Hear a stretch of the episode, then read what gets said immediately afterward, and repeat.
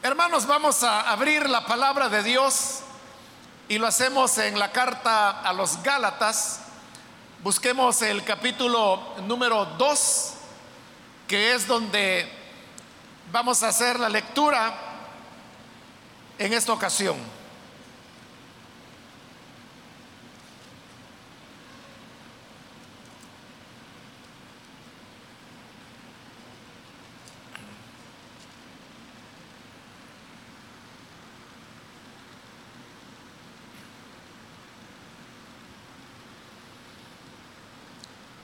Bien, dice la palabra de Dios, la carta a los Gálatas, capítulo 2, versículo 1 en adelante.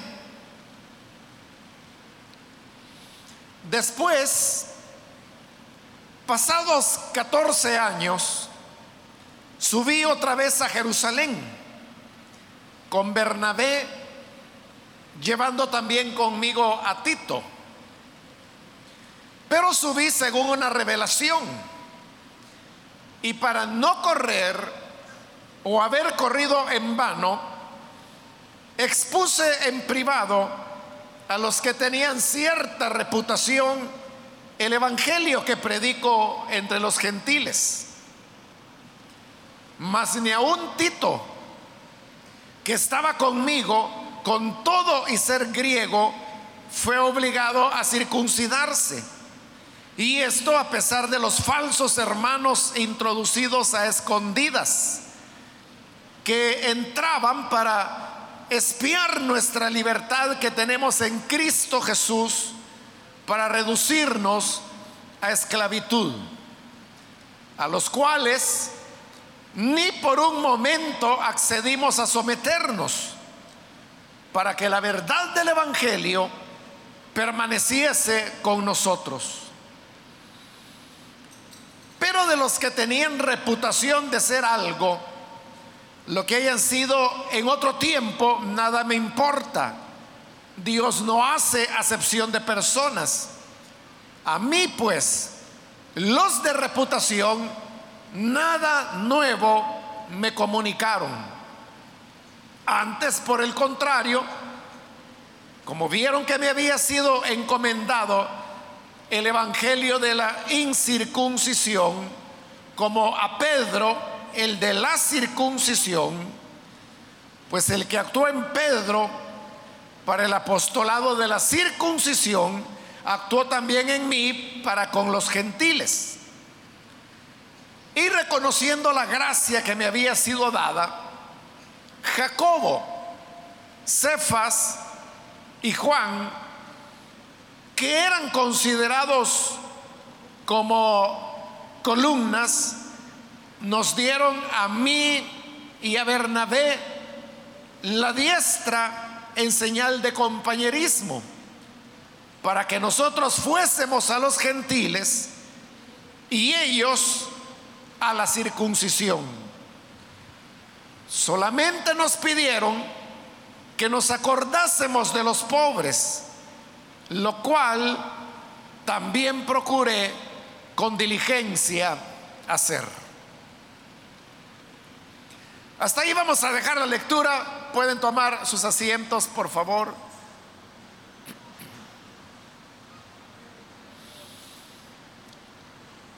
Hermanos, seguimos adelante con estos primeros capítulos de la carta a los Gálatas, en los cuales Pablo le está explicando a los Gálatas que el evangelio que él predicaba era un evangelio que había recibido directamente por revelación del Señor Jesús. Y para demostrar eso, él se ha ido al pasado y ha comenzado a contar desde la época cuando él era un perseguidor de la iglesia, cómo llegó a una conversión y luego casi de manera inmediata él comenzó a predicar lo que fue su primer viaje misionero a la región de Arabia. Pero en todo esto, él todavía no había ido ni a Jerusalén ni había podido entrevistarse con ninguno de los apóstoles, como para decir que él había sido formado por los otros apóstoles, que eran los que sabían del Evangelio, y que Pablo era algo así como un mal alumno, porque no había aprendido bien la lección, y por eso es que andaba predicando que la salvación era por gracia, no por las obras de la ley y tampoco por la circuncisión. Pero Pablo dice que él no pudo haber sido un mal alumno porque nunca lo fue. Porque nunca hubo un momento cuando los apóstoles le hubiesen dado algún tipo de enseñanza o de instrucción. Y en la última oportunidad, hermanos, vimos como, aunque él no lo menciona aquí en Gálatas, pero cotejando con los relatos de el libro de los Hechos, sabemos que Pablo tuvo que irse de Jerusalén porque lo querían matar y se va a la región de Cilicia, que es de donde él era originario, porque él era de Tarso y Tarso se encontraba en la región de Cilicia. Allí es donde algún tiempo después Bernabé habrá de llegar y por eso es que en la última oportunidad hablábamos de, de Bernabé, que realmente no se llamaba así. Pero le pusieron ese nombre porque Bernabé lo que significa es hijo de consolación y vimos las razones por las cuales estaba bien puesto el sobrenombre, porque de verdad Bernabé había actuado varias veces como un auténtico hijo de consolación. Y así es como lleva Pablo hacia Damasco, donde él continúa predicando el Evangelio. Pero todo esto, hermanos, sin haber tenido oportunidad, porque el tiempo no, no lo había dado, como lo explicó en el capítulo 1, para que los apóstoles en Jerusalén le hubieran enseñado el Evangelio. Entonces se sostenía la verdad que él está afirmando y es que el Evangelio que él predicaba, lo predicaba por una comunicación directa lo que él llama revelación que el Señor Jesús le había dado. Así llegamos hasta el final del capítulo 1, pero como este es un relato corto que Pablo está haciendo, en el cual está dando grandes saltos en el tiempo. Lo que ocurrió es que, según el libro de los Hechos, cuando Pablo va a Damasco, que es donde lo lleva Bernabé, allí Pablo se encuentra con que en Damasco hay una iglesia gentil, gentil, muy dinámica y que se había convertido en un centro de, formación, porque el libro de los Hechos nos habla que allí en Antioquía habían profetas, habían maestros, y ahí es donde Pablo y Bernabé llegan como maestros, de manera que era un lugar donde se habían concentrado los sabios, los maestros, los profetas del cristianismo, y por lo tanto era una iglesia que estaba siendo muy fortalecida. Pero pasado algún tiempo, que fueron años, el Espíritu Santo habló a la congregación y dijo, aparten a Bernabé y a Saulo para la obra a la cual yo los he encomendado. Entonces la iglesia ayunó y después de haber ayunado les impusieron las manos tanto a Saulo como a Bernabé y los despidieron para que ellos fueran a predicar el Evangelio porque eso es lo que el llamado que el Espíritu les había dado. Ir y predicarle a los gentiles. Entonces ellos salen y primero van a la isla de Chipre, es el primer lugar donde predican. Y es obvio que hayan ido ahí porque resulta que Bernabé, él era originario de Chipre. Está llevando el Evangelio a su propia tierra.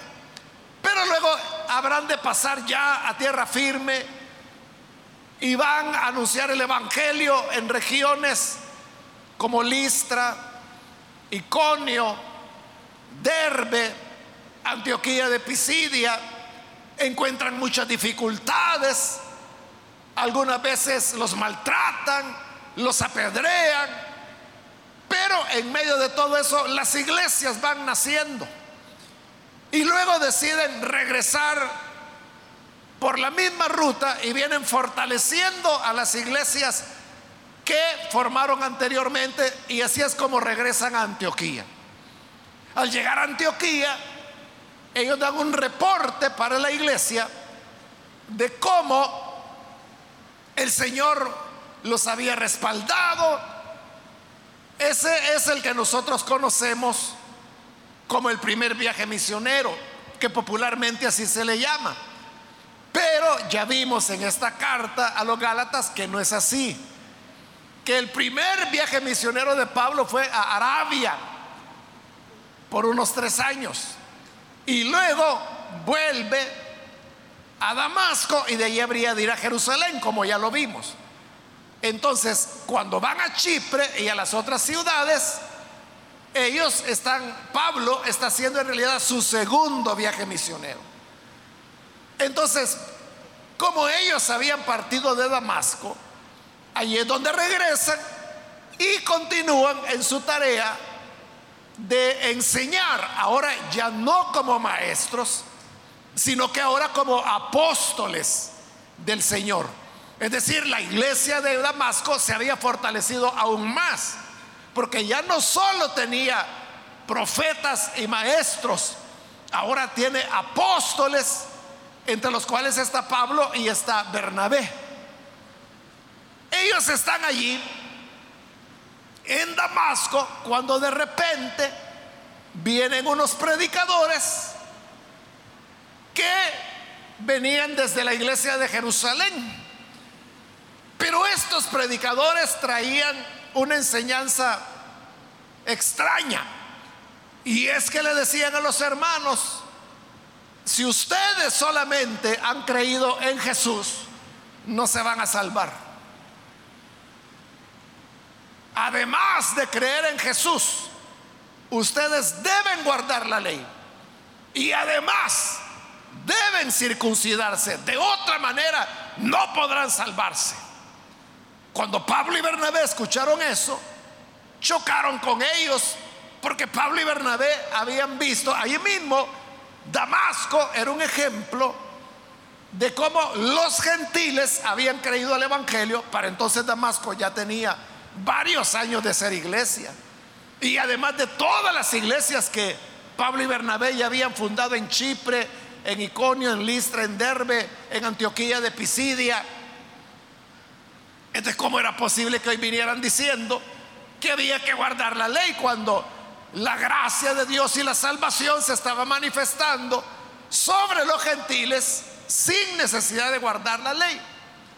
Pero esta discusión, hermanos, se volvió una discusión tan acalorada que no llegaron a un acuerdo.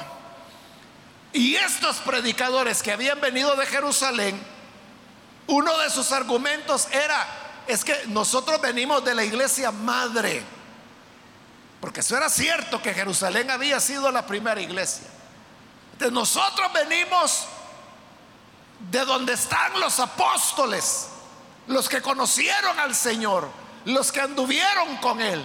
Y por lo tanto, este es el verdadero evangelio y no el que este Pablo anda predicando, que saber de dónde lo sacó de cómo no se pusieron de acuerdo, el único acuerdo que lograron fue ir a Jerusalén para presentarles el caso a los otros apóstoles y preguntarles si era cierto que se necesitaba guardar la ley, que los gentiles guardaran la ley y que se circuncidaran para poder alcanzar salvación o no. En todo esto, hermanos, que acabo de resumirle, habían pasado 14 años ya. Y a esos 14 años es a los que hace referencia Pablo en el versículo 1 del capítulo 2 donde hoy hemos leído, donde dice, después, pasados 14 años, subí otra vez a Jerusalén con Bernabé, llevando también conmigo a Tito. Entonces, todo ese tiempo que Pablo había estado primero en Cilicia y luego Bernabé lo lleva a Damasco, donde enseña, es un maestro. Y luego de ahí lo encomiendan para que vaya a hacer la misión. Va, la hace, regresa, vuelve a enseñar en Damasco. Llegan los predicadores de Jerusalén. En todo eso, hermanos, que aquí todo se lo salta Pablo. Han pasado 14 años. El tiempo sí lo dice, que después de 14 años, él vuelve a subir a Jerusalén. Y dice que iba con él Bernabé y que llevaba también a Tito. El libro de los Hechos de los Apóstoles efectivamente dice que Bernabé fue con Pablo. Ahí estamos en el capítulo 15 del libro de los Hechos de los Apóstoles. Pero los hechos no dicen nada acerca de Tito. Y en cambio, aquí en Gálatas 2.1, Pablo está diciendo de que en esa ocasión Tito también había ido con ellos. Tito era un gentil y era uno de los colaboradores de Pablo. El libro de los Hechos no narra a dónde Pablo conoció a Tito, cómo fue que lo conoció, por qué decide hacerlo parte de su equipo apostólico, a diferencia de Timoteo, que en el caso de Timoteo sí, el libro de los Hechos relata a dónde fue que Pablo lo encontró, quién era su familia, qué decía la gente de Timoteo, por qué Pablo decide que vaya con él, pero de Tito no sabemos nada. Pero parece, hermanos, que, bueno, no parece, sino que así es. Tito fue uno de los primeros colaboradores que Pablo tuvo, porque aquí ya lo está mencionando. En realidad, esta es la primera vez, hablando cronológicamente, que aparece el nombre de Tito, que ya andaba con Pablo y Bernabé cuando fueron a Jerusalén. Aquí Timoteo todavía no se ha sumado. Porque Timoteo será reclutado en lo que popularmente llamamos el segundo viaje misionero de Pablo. Y aquí no ha comenzado ese segundo viaje, acaba de terminar el primero. Pero ya está Tito ahí. Ahora, versículo 3 dice, pero subí según una revelación.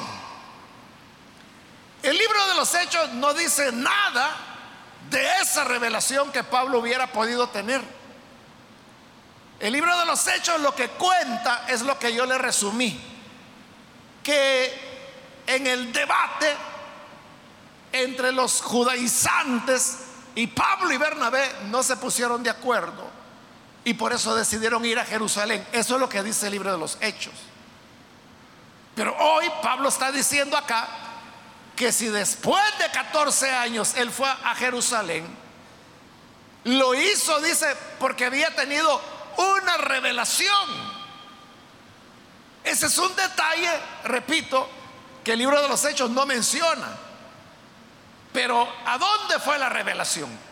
¿O qué le dijo el Señor a Pablo en esa revelación? No lo sabemos. Porque la carta y la única mención que se hace de esta revelación es en este versículo 2. Ahora, lo que sí es claro es que dentro de esa revelación que Pablo tuvo, el Señor le indicó que sí, que debía ir a Jerusalén.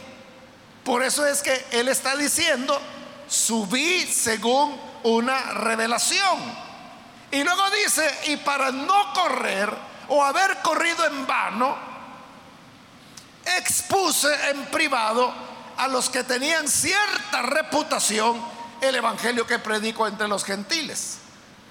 Cuando él dice, para no haber corrido o para no correr en vano, con eso lo que él quiere decir es que este viaje a Jerusalén, tratando de encontrar un acuerdo, hubiera sido inútil, hubiera sido totalmente en vano si las cosas no se trataban de la manera correcta.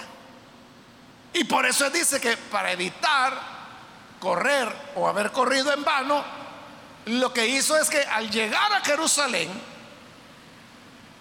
dice que expuso en privado a los que tenían cierta reputación. El propósito de ir a Jerusalén era, hermanos, poder hacer una gran asamblea en donde se presentaran el punto de vista de Pablo y Bernabé y el punto de vista de los judaizantes, para que entre todos los maestros, los apóstoles, los profetas, los evangelistas, los pastores, tomaran la decisión de qué se iba a hacer. Pero Pablo sabía que eso de hacer una presentación a toda la asamblea podía salir mal si no se tenía la información correcta. Por eso es que Pablo llega antes. Y para evitar malos entendidos, dice que primero pidió una reunión en privado. Y le dijeron, ¿cómo no? Pero ¿con quién quiere reunirse? Y él dijo, con los que tengan cierta reputación. Es decir, aquellos que ustedes consideran que son los líderes claves de la iglesia. Entonces llegaron estos líderes de cierta reputación y dice Pablo que en privado les expuso el evangelio que predicaba entre los gentiles. Eso, hermanos, que Pablo hizo, nos deja una enseñanza importante. Y es que para todo, para todo lo que se hace en la vida, siempre hay una razón. Siempre hay una explicación. Pero como esas razones y esas explicaciones, las demás personas no las conocen. Entonces las, las personas reaccionan sobre la base de sus percepciones o de lo que creen que el otro dice cuando realmente ni lo ha dicho. O aquellos que se forman criterios porque oyeron que Mengano dijo tal y tal cosa y ni siquiera se interesa por saber si lo que ese fulano está diciendo concuerda con la verdad o no. Para evitar eso, es que Pablo se reunió en privado con ellos y le dijo, oigan hermanos, les voy a explicar cuál es el evangelio que yo predico. Y comenzó a explicarles. Lo que yo predico es que la gracia del Señor se ha manifestado. Y Él envió a su Hijo que murió en la cruz. Y al morir en la cruz, Él fue el sacrificio de expiación para el perdón de pecados. De manera que todos aquellos que creen en Él, sus pecados les son perdonados. El Espíritu Santo viene sobre ellos y les hace nuevas criaturas, nuevos hombres, nuevas mujeres. Y todo esto acontece por gracia por la fe y no porque las personas hayan guardado la ley de Moisés, no porque se hayan circuncidado. Es decir, lo que nosotros conocemos y entendemos como el Evangelio. Eso es lo que Pablo les explicó. Entonces los otros apóstoles solo habían oído lo que decían de Pablo. ¿Qué decían que él no respetaba a Moisés? ¿Qué decían que él decía que no había que guardar la ley? Es decir, lo que habían escuchado eran opiniones, pero hoy Pablo les está explicando sus razones ¿Por qué Él ha llegado a esas enseñanzas? Esto nos deja, hermanos, una enseñanza importante. Y es que nosotros nunca debemos formarnos ideas o criterios de personas o de lo que las personas dicen o afirman o enseñan si usted no las conoce personalmente. No se puede basar en lo que otro mengano o el fulano diga, porque eso ya puede ser malintencionado, que era lo que ocurría en el caso de Pablo. Que los judaizantes premeditadamente tergiversaban las palabras de Pablo. Entonces es importante siempre escuchar a cada persona. Por eso es que allá, hermanos, en el libro de Eclesiastés, la Biblia dice que cada hombre proclama su propia bondad, pero entonces viene su prójimo y lo descubre. Eso dicho de una manera más popular es nadie habla mal de su casa aunque se esté cayendo. De toda la gente habla bien de sí misma, pero cuando ya viene el otro y dice, no, yo sí lo conozco, y este fulano es así, y esa sale a luz la verdad. Entonces, eso es lo que debemos hacer, escuchar a las personas. Si tenemos alguna duda, preguntarle, pero no le ande preguntando al más chismoso de la colonia. Vaya y pregúntele a la persona en cuestión. Y es lo que Pablo hizo. Él personalmente, en privado, se entrevistó con los apóstoles y le dijo, esto, esto, esto, y esto es lo que enseño. a los apóstoles eso, hermano, les hizo sentido. Porque recuerde, por decirlo así, que el diseñador del Evangelio fue Pablo. realmente ahí quienes aprendieron fueron los hermanos de Jerusalén. Porque de Pablo es la idea que el sacrificio de Cristo no había sido solo una injusticia, que era lo que predicaban los apóstoles de Jerusalén, sino que él ya lo ve como un sacrificio expiatorio. Y esa ya era una elaboración teológica de él. Y él es el que comienza a enseñar que la sangre de Cristo es la que quita el pecado. ¿Por qué cree usted que los judaizantes seguían insistiendo en que los cristianos tenían que guardar la ley? Porque la ley establecía sacrificios que se hacían en el templo. ¿Y para qué eran esos sacrificios? Para la expiación del pecado.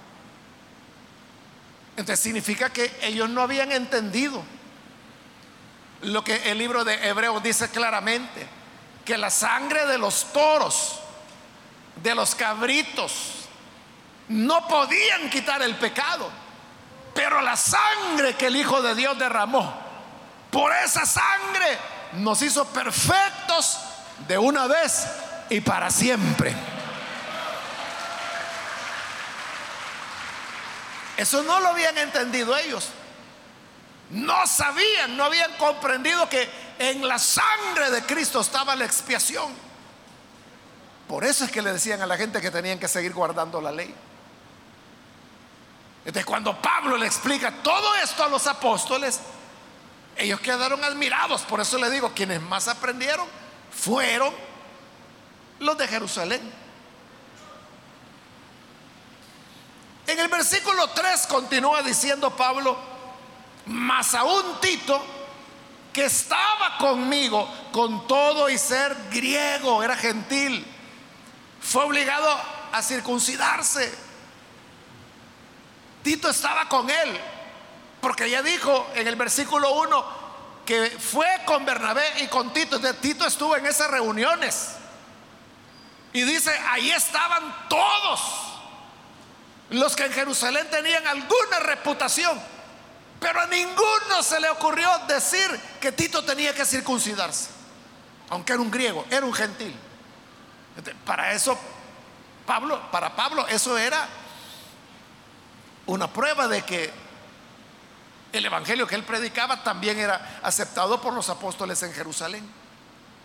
Porque si hubiera sido necesaria la circuncisión, ese era el mejor momento de decirle, mire, hermano Tito, y usted ya se circuncidó. Pero no le dijeron nada. Sabían que era gentil, sabían que era griego y por lo tanto no estaba circuncidado. Pero ni a él, ni a él, dice Pablo, lo obligaron a circuncidarse porque eso no es necesario. Versículo 4, y todo esto a pesar de los falsos hermanos introducidos a escondidas. Fíjese, la carta a los Gálatas, como le dije en la introducción, es una carta severa de Pablo. Entonces, note cómo él está llamando a los judaizantes, los está llamando falsos hermanos. Y recuerde que los judaizantes son los cristianos miembros de la iglesia de Jerusalén. Y él dice, Tito, con todo y ser gentil, nadie le anduvo diciendo que tuviera que circuncidarse, aun cuando estos falsos hermanos se metieron a esa reunión privada, se introdujeron a escondidas.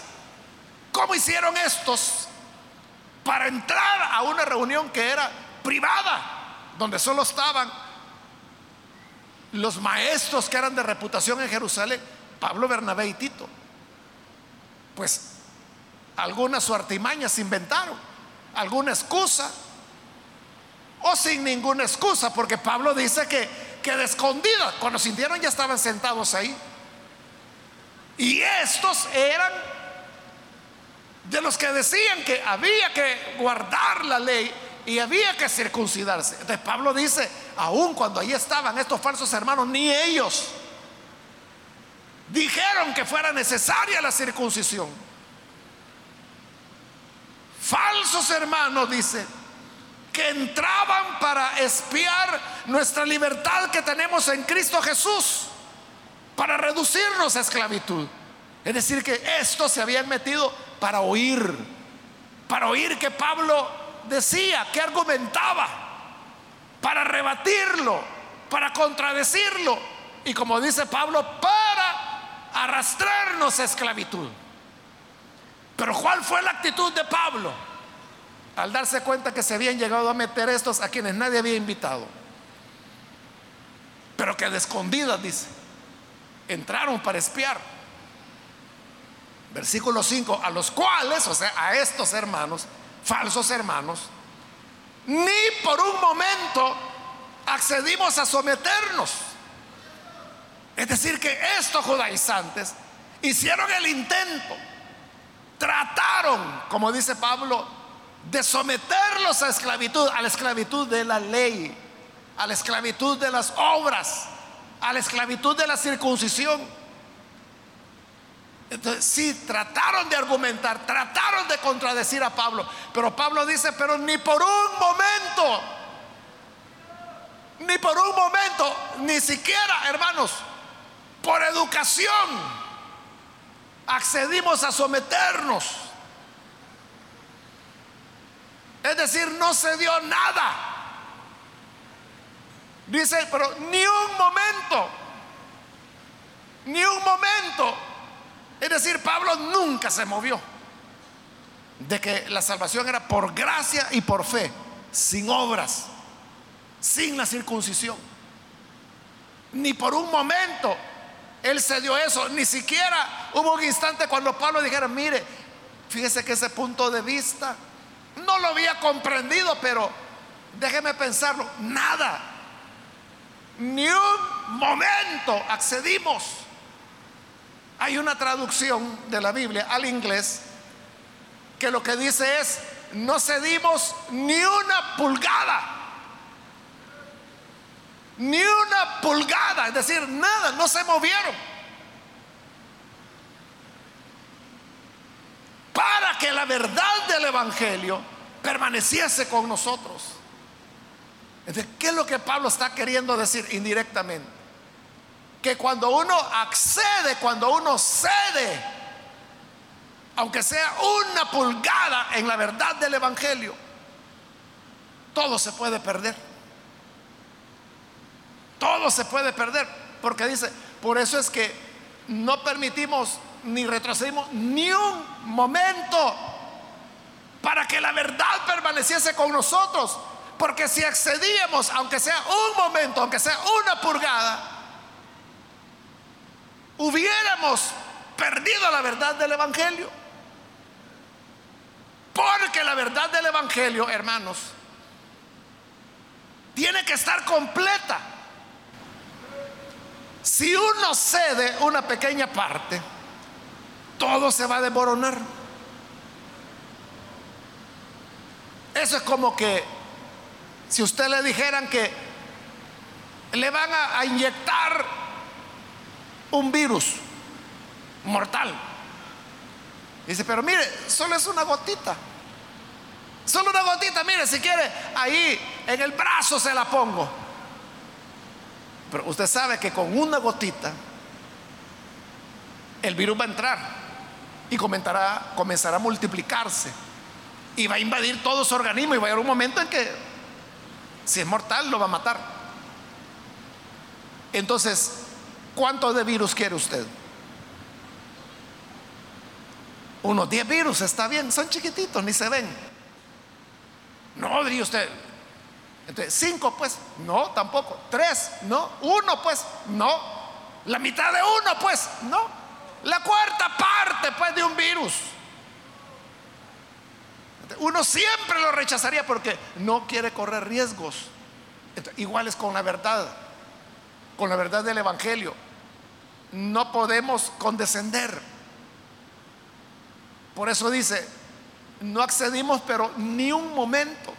Pero ni un momento, ni siquiera porque alguien dijo, voy a traer un poquito de agua, ni en ese momento paró Pablo de mantener la verdad. O como dice la otra traducción, ni una pulgada. Entonces, la verdad del Evangelio, hermanos, tenemos que conservarla íntegra. Y no podemos negociar ninguno de sus fundamentos de sus valores para que la verdad pueda permanecer con nosotros. Versículo 6. Pero de los que tenían reputación de ser algo, y abrió un paréntesis donde dice, lo que hayan sido en otro tiempo, nada me importa. Dios no hace excepción de personas.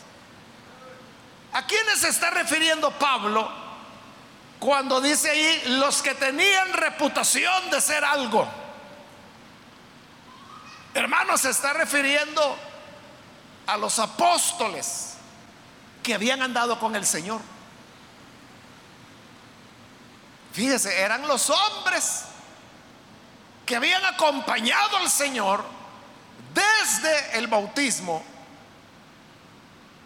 en el Jordán, donde Juan lo bautizó, hasta la resurrección hasta su ascensión. Es decir, todo lo que hoy nosotros encontramos narrado en los evangelios, estos fueron los hombres que lo vivieron y que lo contaron. Por eso es que hoy lo sabemos. Entonces no eran cualquier cosa. Por eso es que Pablo dice, estos eran hombres que tenían reputación de ser alguien. Claro, hermano, ¿y quién no les iba a tener admiración, respeto. ¿Quién no les iba a reconocer autoridad a esos hombres que habían andado con el Señor? Ya uno de ellos había muerto, Santiago, que murió antes de todos estos hechos. Herodes lo mató. pero estaban los otros vivos. Entonces, ¿quién no los iba a respetar? Pero de ellos es que Pablo está diciendo, lo que hayan sido en otro tiempo, a mí no me importa. O sea, estos anduvieron con el Señor, qué bien. Estos oyeron a Jesús enseñando, qué bien. Estos estuvieron cuando Jesús resucitó a Lázaro. Estos son los que estuvieron cuando Jesús caminó sobre las aguas. Estos son los que estuvieron cuando Jesús multiplicó los panes y los peces. ¡Qué bueno! Pero a mí no me importa, dijo Pablo. Y no es que Pablo los esté despreciando. No es que Pablo esté minusvalorándolos. No. Porque él dice, lo que hayan sido en otro tiempo, no me importa. Dios no hace excepción de personas. Porque, ¿quiénes son ellos? Apóstoles. Como en otras cartas, Pablo dirá, pues yo también soy apóstol. Ellos que han visto al Señor, yo también lo vi. Lo vieron resucitado, yo también lo vi resucitado. Dios no ha hecho excepción de personas. Porque Él, su verdad y su evangelio, lo revela a quien Él quiere y no necesariamente porque anduvieron con Él. Pero aún así, eran esos hombres especiales, muy importantes, los iniciadores de todo, los que arrancaron con lo que es la iglesia cristiana. Pero ellos, dice Pablo, esos que eran de reputación, a mí nada nuevo me comunicaron. Nada aprendí de ellos, nada me enseñaron. Porque ya Pablo conocía el Evangelio. Y como le dije, estos apóstoles habían aprendido más del Evangelio de Pablo que Pablo de ellos. Porque Pablo dice, ¿qué aprendí de ellos? Nada. Todo lo que dijeron, yo ya lo sabía. Ellos ahí contaron de la ocasión cuando el Señor liberó a un, un, a un endemoniado. Pero eso yo ya lo sabía, decía Pablo. Porque esas historias, hermanos, ya tenían años para esa época. Ya tenían años de venir siendo contadas. Entonces, Pablo ya sabía lo que Jesús había dicho lo que Jesús había hecho, a dónde Jesús había estado.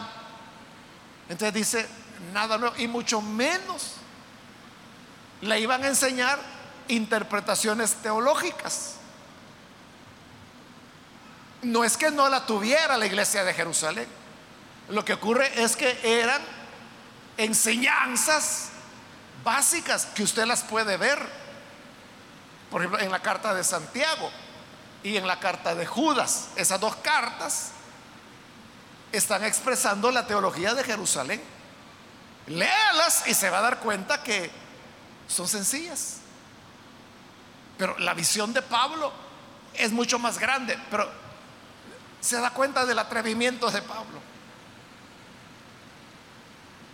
Porque él no, no está viendo a estos hombres que anduvieron con Jesús como hacia arriba, ¿verdad? Y que, qué bárbaros, qué hombres, cuéntenme más cómo fue eso. No, Pablo se sentía al lado de ellos. Entonces, eso, hermanos, es un gran paso, es un gran salto el que él está dando. Eso de afirmar, nada nuevo me comunicaron. Todo lo que ellos hablaron, yo ya lo sabía. Al contrario, dice en el versículo 7 como vieron que me había sido encomendado el evangelio de la incircuncisión, como a Pedro el de la circuncisión. Al oír a Pablo, al escuchar las razones, se dieron cuenta. O sea, había una cosa clara, hermanos. Y es que una cosa era lo que Pablo enseñaba y otra era la que ellos enseñaban en Jerusalén y que habían enseñado toda la vida. Era evidente que eran doctrinas diferentes, eran teologías diferentes. Y eso usted lo puede ver, hermanos, allá en la carta a los romanos, capítulo 3, cuando Pablo dice que el hombre es justificado por medio de la fe sin las obras. Pero la carta de Santiago dice que el hombre es justificado por obras y no solo por la fe, lo contrario. Así de diferentes eran las teologías. Pero entonces, note la madurez de la iglesia. Allí no era, bueno, ahora aquí nos vamos a pelear para ver quién tiene la razón. Si la salvación es por fe, sin obras, o si la salvación es por obras y no solo por la fe. No, no se pelearon, sino que dice, dice Pablo, estos santos hombres que anduvieron con Jesús, entendieron, dice el versículo 7, que a mí me había sido dado el evangelio de la incircuncisión, así como a Pedro le había sido dado el de la circuncisión. Entonces, ¿qué es lo que están viendo los apóstoles de Jerusalén? Pablo enseña diferente a nosotros. Él tiene una manera distinta de entender el Evangelio. Pero ¿saben algo? Que lo enseñe en el área donde Él quiere trabajar. Y como Él dice que es con los gentiles, pues que vaya con los gentiles. Mientras que nosotros nos vamos a quedar con los judíos, con la circuncisión. Por eso dice el versículo 8, el que actuó en Pedro para el apostolado de la circuncisión es el mismo que actuó también en mí para con los gentiles. Entonces, si uno pregunta, ¿quién de los dos tenía razón? Pablo está diciendo, es que el Dios que le dijo a Pedro que enseñe a los judíos así, es el mismo Dios que me dijo que yo le enseñe a los gentiles asá. Diferente, pero el mismo Dios. Entonces, los apóstoles en Jerusalén lo que están haciendo es de que hay diferencias. Que se puede entender el Evangelio de manera distinta, pero ellos no están queriendo aplastar al otro, sino que lo que están haciendo es reconociendo el espacio de Él. Qué bueno, Pablo, porque tienes un evangelio para los gentiles. Pero a Pedro el Señor le ha dado un evangelio para los judíos, para la circuncisión. Entonces note, hoy, hoy la gente, la gente que no sabe mucho de la Biblia, se pregunta y dice, ¿y por qué hay tantas iglesias? ¿Por qué no se unen? ¿Por qué unos creen de una manera, otros creen de otra? Siempre fue así. Siempre fue así. Ahí lo estamos viendo. La gente que dice, no, es que el Señor dejó una iglesia. Y esa iglesia todos tenían la misma doctrina. No es cierto. Aquí lo estamos viendo. Pablo está diciendo, ellos reconocieron que yo tengo un apostolado. Ellos tienen otro. El mío es para los gentiles, el de ellos es para los judíos. El mío es la salvación por la fe, sin las obras. Para ellos es salvación por obras y no solo por la fe. Pero ¿qué están haciendo? Se están reconociendo mutuamente. Por eso dice en el versículo 9, y reconociendo la gracia que me había sido dada, o sea, reconocieron, es que esto que Pablo enseña, Dios se lo ha dado. Dios se lo ha dado. reconociendo que era una gracia de Dios, Jacobo no el hijo de, de, Zebedeo, porque él ya lo habían matado. Este es Jacobo, el hermano de Jesús. Jacobo, Cefas, que es Pedro, y Juan, que eran considerados las columnas de la iglesia en Jerusalén, nos dieron a mí y a Bernabé la diestra en señal de compañerismo, para que nosotros fuésemos a los gentiles y ellos a la circuncisión. Ahí está. Cada uno va a respetar el trabajo del otro, pero somos hermanos. Y se dieron la mano, la diestra, y dijeron, hagamos este pacto. Yo reconozco la gracia que el Señor te ha dado a ti y tú reconoces la gracia que Él me ha dado a mí. Y yo reconozco que Él te ha enviado a los gentiles y tú reconoces que Él me envió a los judíos. Así que cada quien a su campo, trabajemos, sigamos adelante. Amén, hermanos. Esa es la madurez de la iglesia. Y es la madurez que muchas veces nosotros necesitamos tener. Porque a rajatabla queremos que todas las personas crean como nosotros creemos. Y que tengan exactamente nuestras doctrinas. Y usted dice, pero mire, aquellos están perdidos todavía porque todavía no, no creen el Evangelio como nosotros lo creemos. Pero eso no significa que no tengan el Evangelio, mucho menos que estén perdidos, no, son, no están perdidos. Son hermanos. Son hermanos.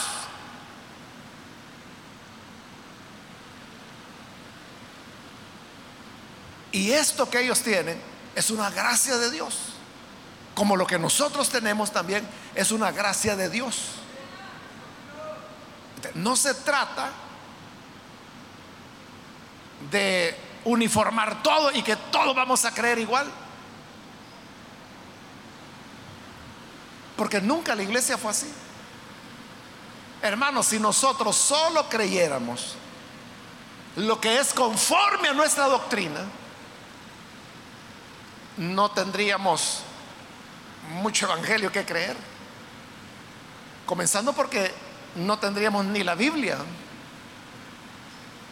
Porque si usted quiere que la Biblia que usamos sea una traducción hecha por Elín, no hay ninguna. ¿Quién tradujo esto? ¿Quién hizo las copias? Por siglos, por milenios. Fueron monjes. Fueron monjes en los conventos. Ellos son los que lo fueron copiando. Ellos son los que hicieron las primeras traducciones. Casiodoro de Reina era un monje.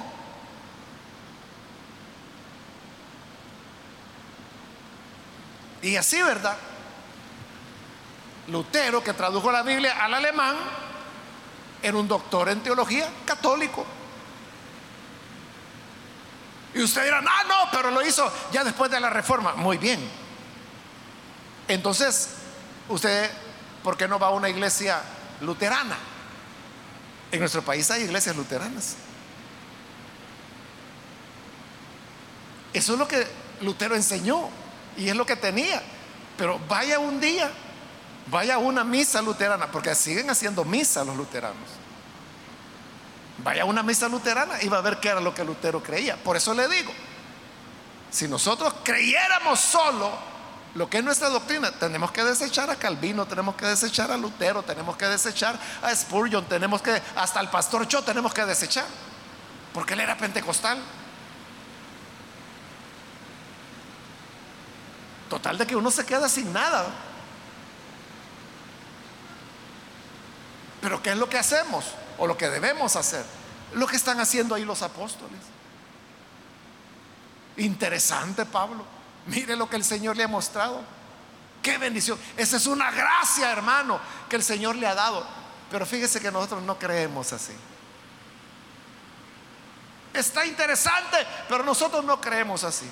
Entonces, ¿qué? ¿Lo van a desechar?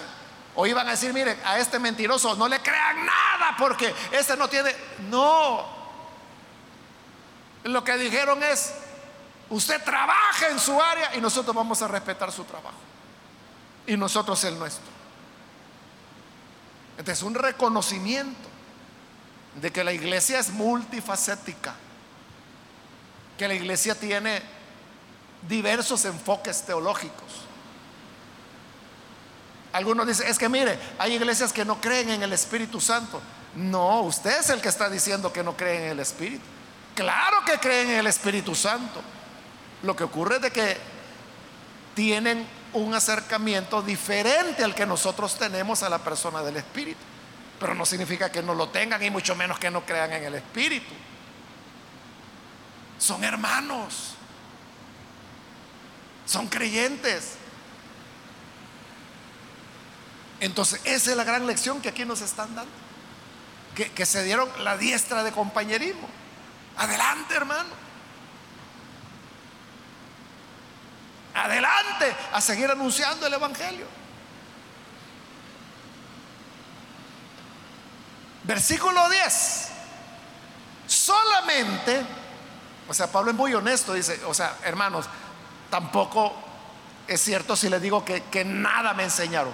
Porque si hubo algo, y dice el 10, solamente nos pidieron que nos acordásemos de los pobres, lo cual también procuré con diligencia hacer. Porque la iglesia de Jerusalén, que era la heredera de las enseñanzas de Jesús, porque allí estaban los apóstoles que habían andado con él, tenían toda una teología alrededor de la pobreza. Hace poco, hermanos, aquí en la iglesia, no me acuerdo qué día de semana fue, pero estudiamos la carta de Santiago, que es la, esa es la teología de Jerusalén.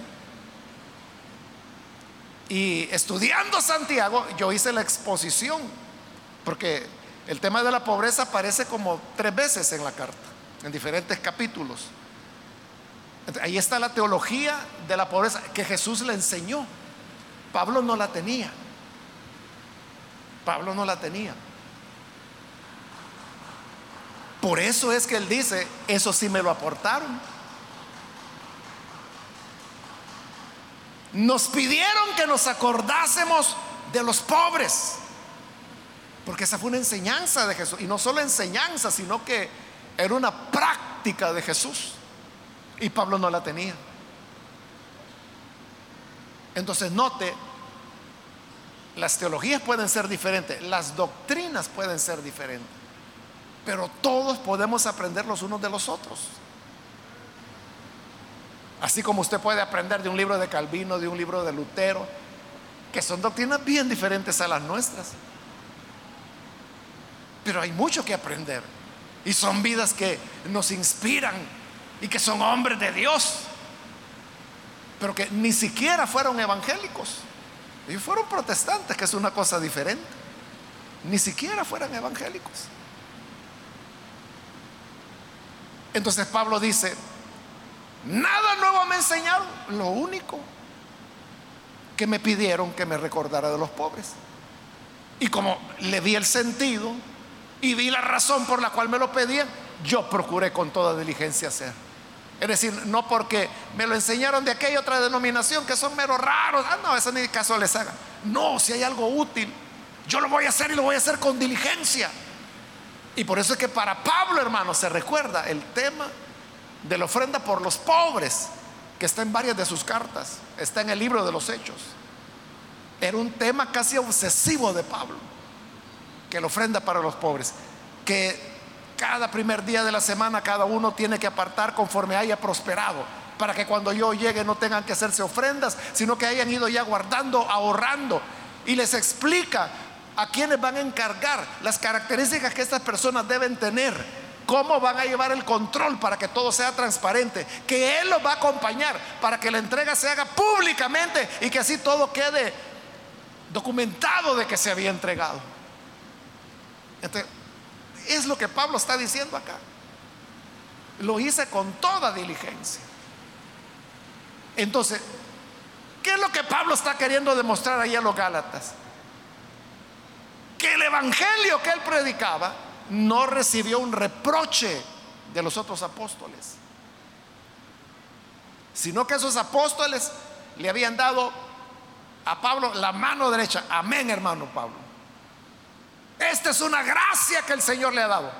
Que Dios lo bendiga. Siga adelante, siga valiente, siga trabajando, vaya a los gentiles. En tanto que nosotros quedamos aquí con los judíos. somos hermanos, dice Pablo. Me dieron el visto bueno.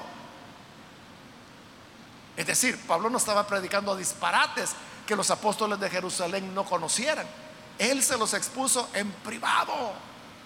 Y por eso es que la reunión fue fructífera. Y por eso es que cuando ya se hace la audiencia, la gran asamblea, Usted sabe la historia, está allá en Hechos 15. El acuerdo al que llegaron fue, no hay que obligar a los gentiles a que guarden la ley, ni que se circunciden. Ese fue el acuerdo, porque eso era en el campo de trabajo de Pablo. Y Galacia era campo de trabajo de Pablo, pero estos judaizantes se habían llegado a meter en un área que los mismos apóstoles le respetaban a Pablo. eso es lo que no se debe hacer, hermano. Irse a meter a otra denominación o a otra iglesia a confundir a la gente o a insolentarla en contra del pastor o en contra de las doctrinas que tengan. No, no. Allá ellos, allá cada persona. Hermanos, ¿cuántos de los que estamos acá no nacimos en el IN, sino que venimos de otra iglesia? Digo nosotros porque yo me estoy poniendo en eso, ¿verdad? Yo, yo no conocía a Jesús en el IN, no había nacido la iglesia aún. O sea, yo la conocía en otra iglesia, con otra doctrina. Pero ¿qué fue lo que me trajo acá? Un proceso que Dios llevó conmigo. Entonces, ¿qué quiere decir? Que aquellos hermanitos donde yo conocí al Señor no eran hermanos. Es que si yo dijera eso, entonces yo no soy cristiano, ¿verdad?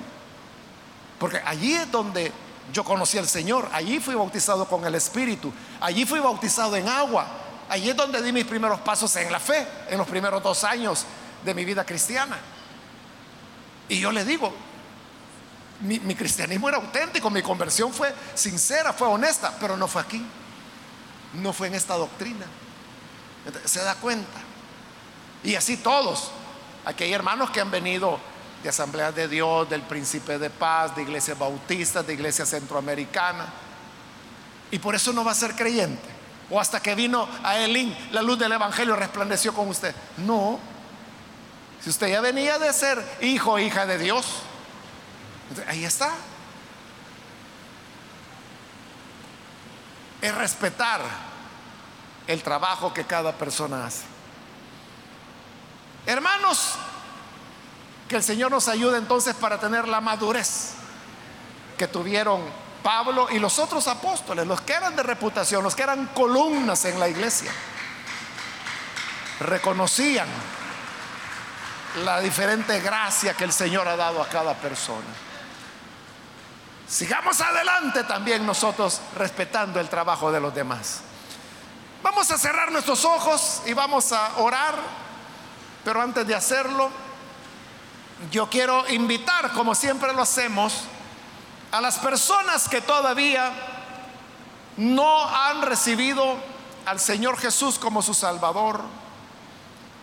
Pero si usted ha escuchado hoy la palabra del Señor, yo quiero invitarle para que no vaya usted a, dejar pasar este momento y pueda venir para recibir la vida que el Señor ofrece.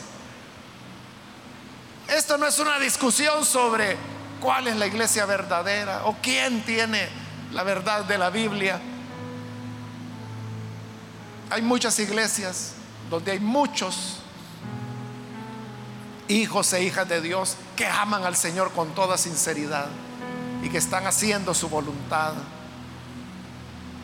en lo que aprendieron. Pero hoy el Señor lo invita a usted para que pueda venir y ser parte de la iglesia del Señor. ¿Hay alguna persona que necesita recibir a Jesús? Por favor, ahí en el lugar donde se encuentra, póngase en pie. Si usted desea recibir al Hijo de Dios, y nosotros vamos a orar por usted. Algún hermano, hermana que necesita recibir a Jesús puede ponerse en pie en este momento. Y vamos a orar por usted. ¿Hay alguna persona? Alguien que necesita recibir a Jesús.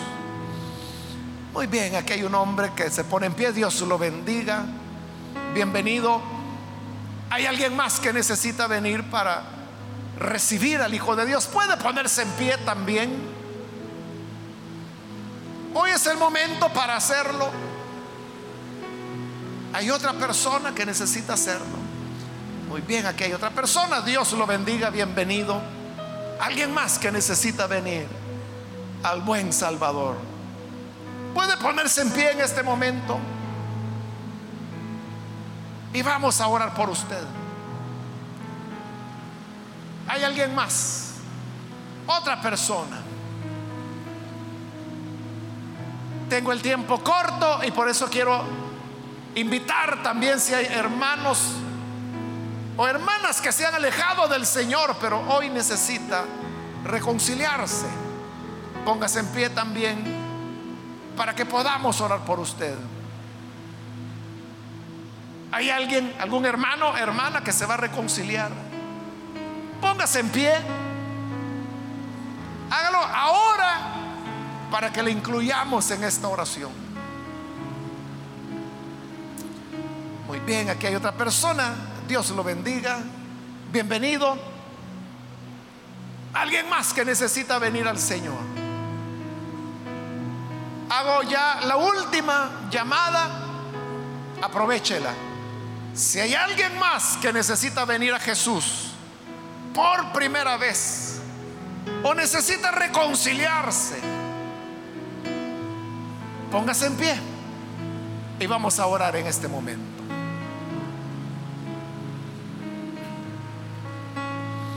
A usted que nos ve por televisión, le invito para que se sume con estas personas que aquí están recibiendo al Señor, ore con nosotros y reciba al Señor.